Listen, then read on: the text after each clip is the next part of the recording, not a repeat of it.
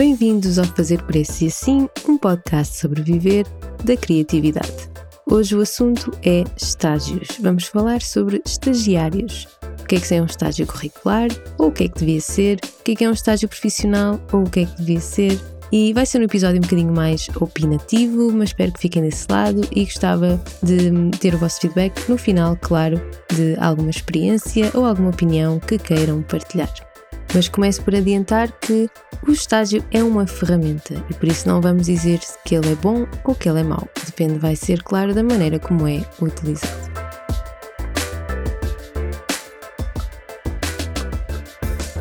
Este podcast não é patrocinado. Se gostavas de apoiar o meu trabalho, podes ir a buymeacoffee barra e pagar-me um café. Eu agradeço e o fazer preço e assim também uma pessoa muito, muito nova, com vontade de provar o que vale, agradar aos outros, mais ou menos desajeitada a servir cafés desde manhã cedo. Os estagiários dos filmes são, são todos um bocadinho assim, e embora alguns tenham arcos de redenção e salvem o dia, a nossa percepção sobre um estagiário é um pouco de alguém que é um acessório nessa, nessa empresa, que vai preenchendo uh, lacunas que vão surgindo e fica com as tarefas que ninguém quer ou que são de assistência, como ir buscar cafés, ou ir buscar o almoço, ou fazer tabelas que ninguém quer fazer, etc.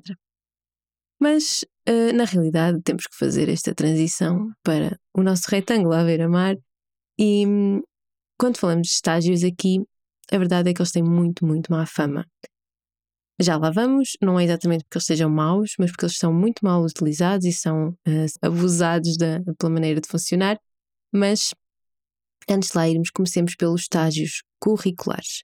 Há muitos cursos em Portugal que têm o chamado estágio curricular, que é um estágio integrado no programa de licenciatura, normalmente, ou de mestrado, e que conta para os créditos de conclusão do curso.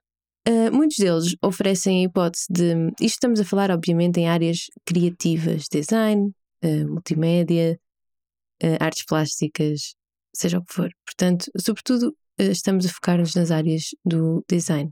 Mas isto significa o quê? Que alguns deles têm a hipótese de do estudante escolher entre fazer um projeto final, um projeto pessoal, um estágio curricular e, no caso de condição de mestrado também, fazer uma dissertação mais teórica. E há muita gente que opta por fazer estágio curricular, porque uh, há uma sensação comum no final dos cursos de não ter experiência suficiente e essa sede de experiência em contexto real vai puxar muitos alunos para o estágio curricular. O estágio curricular tem como objetivo que o estudante aprenda em contexto real, e que ganha créditos para a licenciatura com essa experiência. Portanto, à partida será uma situação em que todos ganham. Claro que também significa, em muitos dos casos, que estamos a gastar dinheiro para poder trabalhar, porque temos que pagar viagens. Uh, em algumas situações, o estágio é fora do nosso, local de residência e fora do nosso local de estudo. Uh, isso significa que temos que ir para outra cidade para fazer um estágio curricular, o que, na minha opinião, já atinge assim uns limites um bocado mais difusos. Uh, porque acaba por ser um estágio bastante uh, caro e, e, bastante mais inacessível em termos de, de aprendizagem para, para, para toda a gente, para os alunos mais comuns, mas uh, um estágio curricular tem como objetivo sempre aprender. Um estagiário curricular não pode nunca substituir um trabalhador, nem pode ter essa responsabilidade, nem pode haver essa expectativa sobre ele. Um estagiário curricular, caso erre, não deve haver um, uma consequência negativa para a empresa onde está. É suposto errar, é suposto aprender e é suposto demorar mais tempo a fazer o que é preciso fazer, porque hum, só dessa forma é que consegue ser construtivo, não é? Uh, se o objetivo for ter um estagiário curricular que cumpra a função de qualquer um, de, um dos designers na empresa, uh, vai haver uma pressão completamente desproporcional sobre alguém que ainda nem sequer acabou o curso e está ali para se sentir mais preparado para depois sim ter um trabalho mais real. Normalmente, as empresas que têm parceria com as universidades já têm alguma noção do que significa ter um estagiário curricular, porque para o lado da empresa significa dispensar bastante tempo. No caso de querermos que o, estágio seja um estágio a sério, não é? Porque o estagiário precisa de acompanhamento. Se for para o deixar lá num canto, numa secretária, e que ele faça um, um projeto qualquer e de vez em quando, uma vez por mês, alguém fala com ele, não é propriamente um, um estágio, uma experiência de trabalho, é um projeto num sítio, num escritório diferente, em vez de ser em casa. Por isso, o objetivo, se for ter um estagiário que experimente o contexto de trabalho real, significa que a empresa vai ter que dispensar tempo para ensinar o estagiário e explicar-lhe vários dos processos que ele não vai conhecer, embora o estagiário já possa saber muita coisa útil para a empresa, claro que sim, e pode colaborar e pode, pode ajudar na, na construção de muitos projetos, ele não vai saber os modelos de funcionamento, não vai saber os detalhes, não vai saber tudo aquilo que inclui alguns anos de experiência a trabalhar no mundo real. E esse é o objetivo de um estágio curricular e não pode ter outra expectativa, ou não deve ter outra expectativa. E depois, claro, não é possível falar de estágios sem falar do IFP. Os estágios IFP neste momento chamam-se Programa Ativar.pt e estes estágios IFP, qual é o objetivo deles? O objetivo, tal como está escrito no regulamento, é complementar e desenvolver as competências dos desempregados, nomeadamente dos jovens, de forma a melhorar o seu perfil de empregabilidade através de experiência prática em contexto de trabalho. Depois, apoiar a transição entre o sistema de qualificações, ensino, não é? E o mercado de trabalho. Terceiro, promover o conhecimento sobre novas formações e competências junto das empresas e promover a criação de emprego em novas áreas. E quarto, apoiar a melhoria das qualificações e a reconversão da estrutura produtiva. Uma empresa que, que se proponha a acolher um, um estagiário através do IFP vai ser comparticipada uh, de 65% a 80%, que pode haver algum, algum aumento, alguma majoração, até 95% em alguns casos. E só no caso de ser 80%, quando é uma, quando é uma, uma empresa que o faz pela primeira vez, por exemplo. Portanto, há regras específicas para haver estas majorações. Uma empresa que esteja a usar mal os estágios, e já lá vamos, e o faça recorrentemente, em vez de, de, da criação de postos de trabalho, vai ter uma, uma majoração muito, muito mais baixa e vai uh, ter uma comparticipação mais baixa. Portanto, a comparticipação não é sempre a mesma. E quanto é que se ganha em estágios IFP? Existe um, uma, uma unidade de medidas, chamemos-lhe assim, que é uh, fixada pelo Estado e que se chama IAS, que é o Indexante dos Apoios Sociais, que todos os anos pode sofrer atualizações e tendencialmente sofre uma pequena atualização e em 2022 está em 443,20 euros. E é a partir deste IAS, tal como acontece com muitos dos subsídios ou com todos os subsídios, eh, é que vai ser calculado o valor da bolsa mensal de estágio para estes estágios do ativar ou do IFP. Para o nível de licenciatura, que equivale ao nível 6 de qualificações, o valor vai ser duas vezes o IAS, que vão ser 886,40 euros. Além disto, vai acrescer subsídio de, de alimentação ou repensões, depende da empresa, e o seguro de acidentes de trabalho, que também está do lado da empresa. A empresa, além disto, tem que pagar as contribuições da Segurança Social do estagiário. Para o nível de mestrado, já são 2,2 vezes o IAS, o que significa o nível 7, e são 975,04 euros, mais o subsídio de alimentação ou refeições, e o seguro de acidentes de trabalho, tal como estamos a falar da licenciatura. E como é que funciona? A empresa comunica ao IFP que está disponível para receber um estagiário e depois abre candidaturas para o estagiário e, eventualmente, comunica qual é o candidato que quer incluir no seu estágio profissional. Como é que é suposto isto acontecer? É suposto, reparem, estamos a falar de, de, licenciados, de pessoas com mestrado e que até pode ir até ao nível 8, que são pessoas com doutoramento, embora acredito que isso seja mais raro. E só é possível candidatarmos a um estágio. Um, as regras vão mudando todos os anos, portanto, se vocês estiverem a, um, a contar com isso, verifiquem sempre as regras do ano em que vocês estão a candidatar-se. Uh, mas só é possível candidatarmos a um estágio agora em 2022 se tivermos até 30 anos, por exemplo, se, tivermos, se formos desempregados de longa duração, Uh, se não tivermos emitido faturas para aquela empresa nos últimos 24 meses, portanto, há uma série de regras para respeitar. E o objetivo deste estágio, como vimos antes, é complementar a nossa formação superior com experiência prática em contexto de trabalho. E vocês vão me dizer, mas isso não é um estágio curricular? Não é bem, é um bocadinho diferente, é um bocadinho mais avançado. Isto é um estágio profissional e espera-se que haja uma contribuição uh, mais relevante do que propriamente um estágio curricular. Um estágio curricular é meramente para aprender. Uh, vamos pôr desta forma: um estágio curricular não deve ter expectativas de produtividade sobre o estagiário, ele não deve uh, contribuir de uma forma concreta para o crescimento da empresa. Mas se o objetivo for que aquele estagiário profissional um, crie um posto de trabalho e a seguir uh, fique na empresa, se a vossa expectativa for essa, e vamos pensar em conjunto, se nós quisermos que um, um estagiário se transforme num posto de trabalho, a responsabilidade disso tem que ser partilhada ob obrigatoriamente com o estagiário.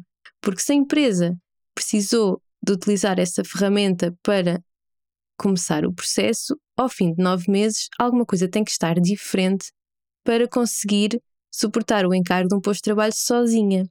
Claro que o objetivo, em, em último, última instância, devia ser esse, não é? Um estagiário deveria poder ter sempre essa hipótese de ficar na empresa onde está a estagiar e ajudar a criar esse posto de trabalho. Mas também não podemos achar que isto é milagroso e que as empresas, de repente, ao fim de nove meses, vão ter uh, capacidade financeira superior ao que tinham nove meses atrás e criar o posto de trabalho. Isso pode ser possível, claro que sim, porque não vamos esquecer que durante nove meses houve mais uma, uma pessoa na equipa, houve mais trabalho a ser feito e uh, por consequência, deverá haver mais resultados na empresa ou onde vocês estiverem a fazer o estágio. Portanto, isto é uma relação possível, não é? Poderá haver crescimento por causa do estagiário, e isto é, para mim, é, é o, o benefício de uma ferramenta deste género. Nós podermos utilizá-la para uh, incluir alguém na equipa e que potencialmente uh, vai criar resultados suficientes uh, e ajudar-nos, não é? Obviamente não é, não é responsabilidade única do estagiário, isso seria uma estupidez pensar, porque o estagiário também está lá para aprender como é que nós funcionamos, como é que funciona o trabalho na prática, mas enquanto o estagiário curricular é um período muito curto e não tem essa expectativa de produtividade, um estagiário profissional já poderá um, ter uma ligação muito mais próxima com a empresa. E atenção que não é permitido que uh, os, os estágios curriculares preencham um posto de trabalho, isto está muito definido no regulamento. O posto de trabalho não pode existir. Nós estamos a criar um estagiário a acrescentar algo à, à equipa, não pode ser um posto de trabalho que é criado e que é constantemente preenchido com estagiários, e por isso é que vamos agora falar das más práticas. E a primeira má prática é exatamente isso é ter um posto de trabalho que é recorrentemente preenchido com no, novos estagiários, ou uma equipa que é recorrentemente preenchida com novos estagiários.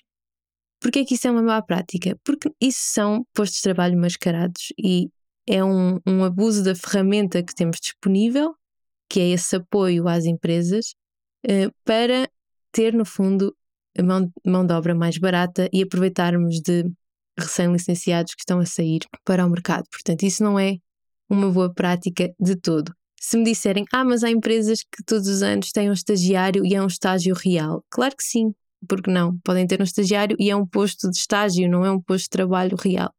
Mas a maior parte das vezes sabemos que não funciona assim. São empresas muito pequenas que querem uh, realmente ter um acrescento à sua equipa e que, uh, em vez de estarem a pensar a longo prazo e a tentar criar esse posto de trabalho, vão tentar preenchê-lo com estagiários vezes e vezes e vezes e vezes. Isso também é muito mais complicado para a empresa, porque vão ser pessoas novas a entrar sempre, vão ser pessoas para formar sempre, pessoas estão a começar do zero sempre, e significa que a evolução não vai ser tão benéfica também para o outro lado, não é? Mas em situ há algumas situações em que isso para a empresa se calhar não lhe faz diferença, não faço ideia. Uh, também é uma má prática, e isto é tipo a linha mais vermelha que possa existir: empresas que não pagam tudo ao estagiário. Isto é um bocadinho uma história de terror, mas existe. Acreditem em mim que existe. uh, a empresa vai ser comparticipada pelo Estado, uh, imaginemos que é em, em 80%, que é a primeira vez que está a fazer o estágio.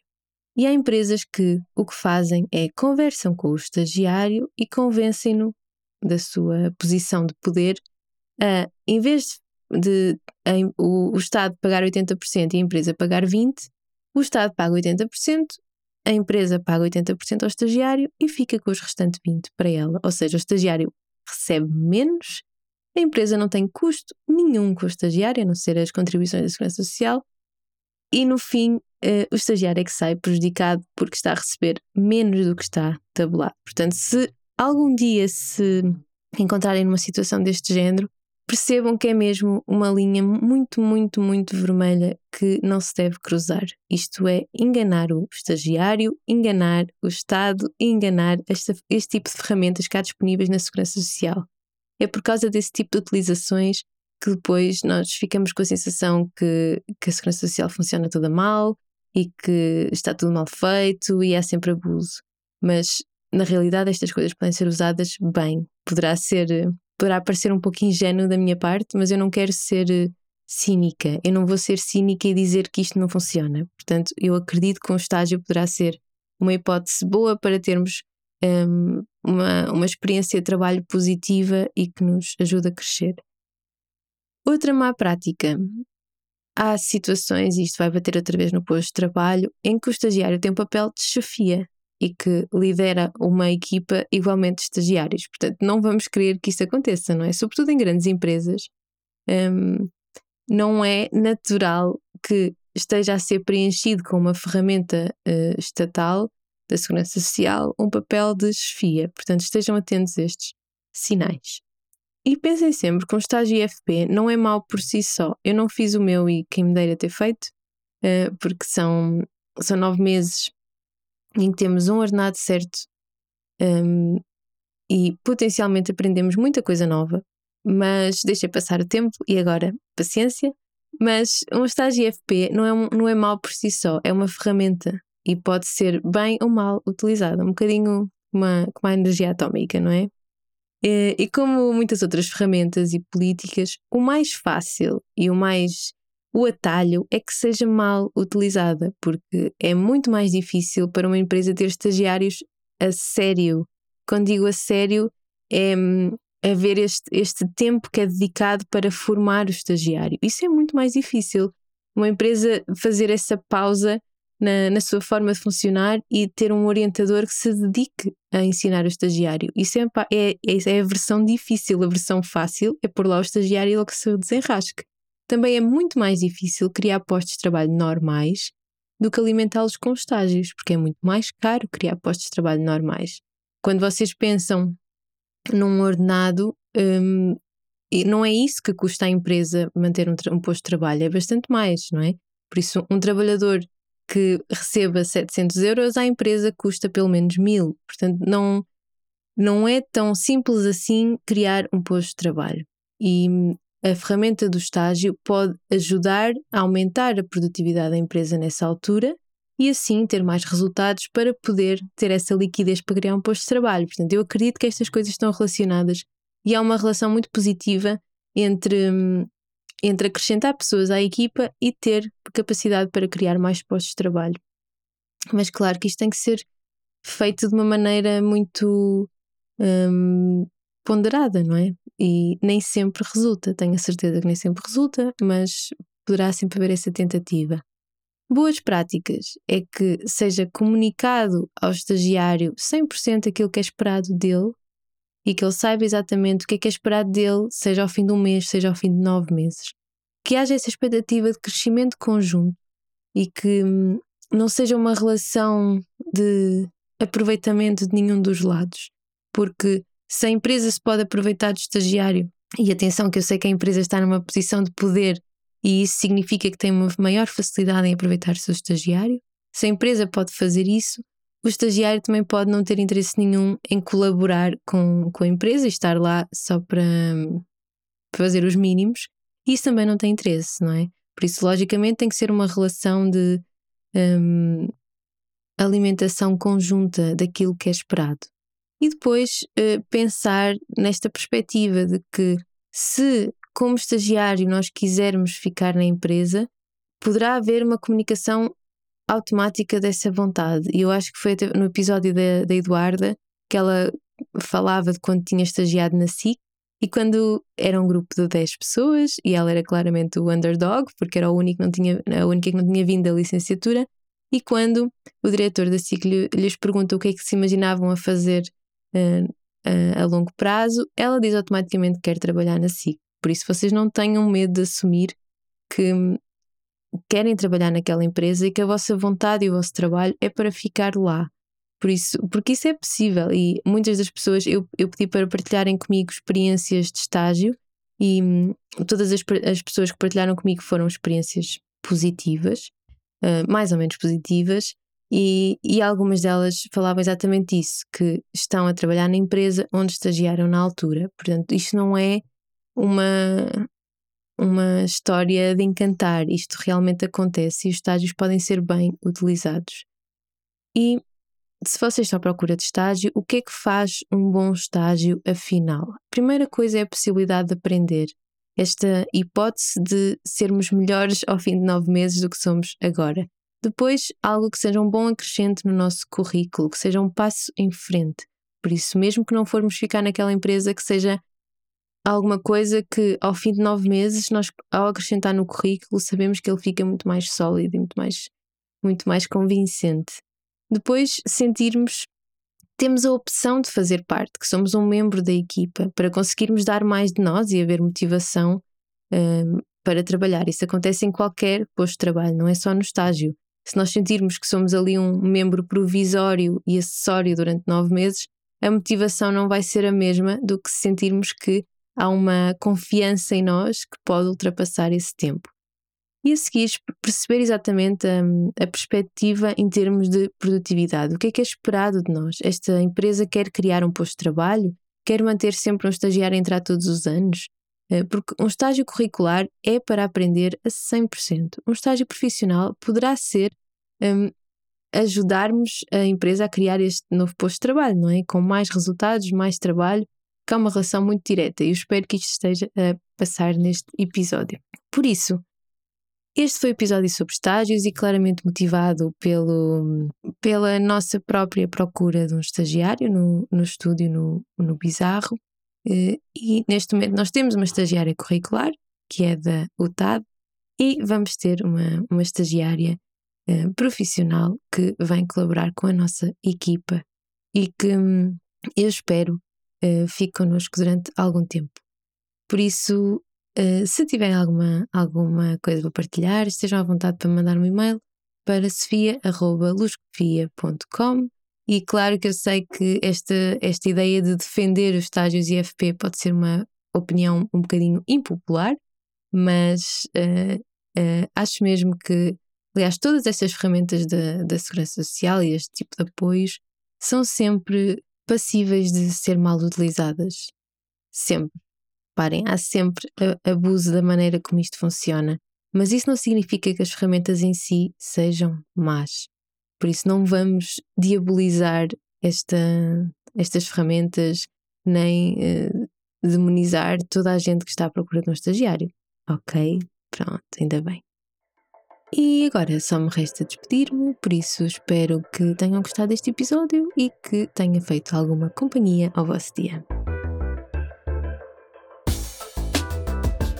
Se gostaram deste formato assim mais uh, opinativo, mais livre, uh, um bocadinho menos condensado, uh, digam-me também e, ou no Instagram ou, ou por e-mail para sofia.luscofia.com e como sempre, não se esqueçam de comentar e recomendar o podcast aos vossos amigos freelancers em apuros. Vemos para a semana e até breve.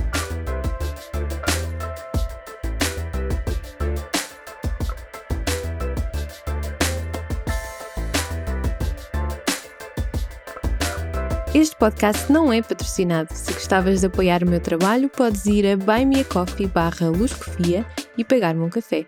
Eu agradeço e o fazer preço e assim também.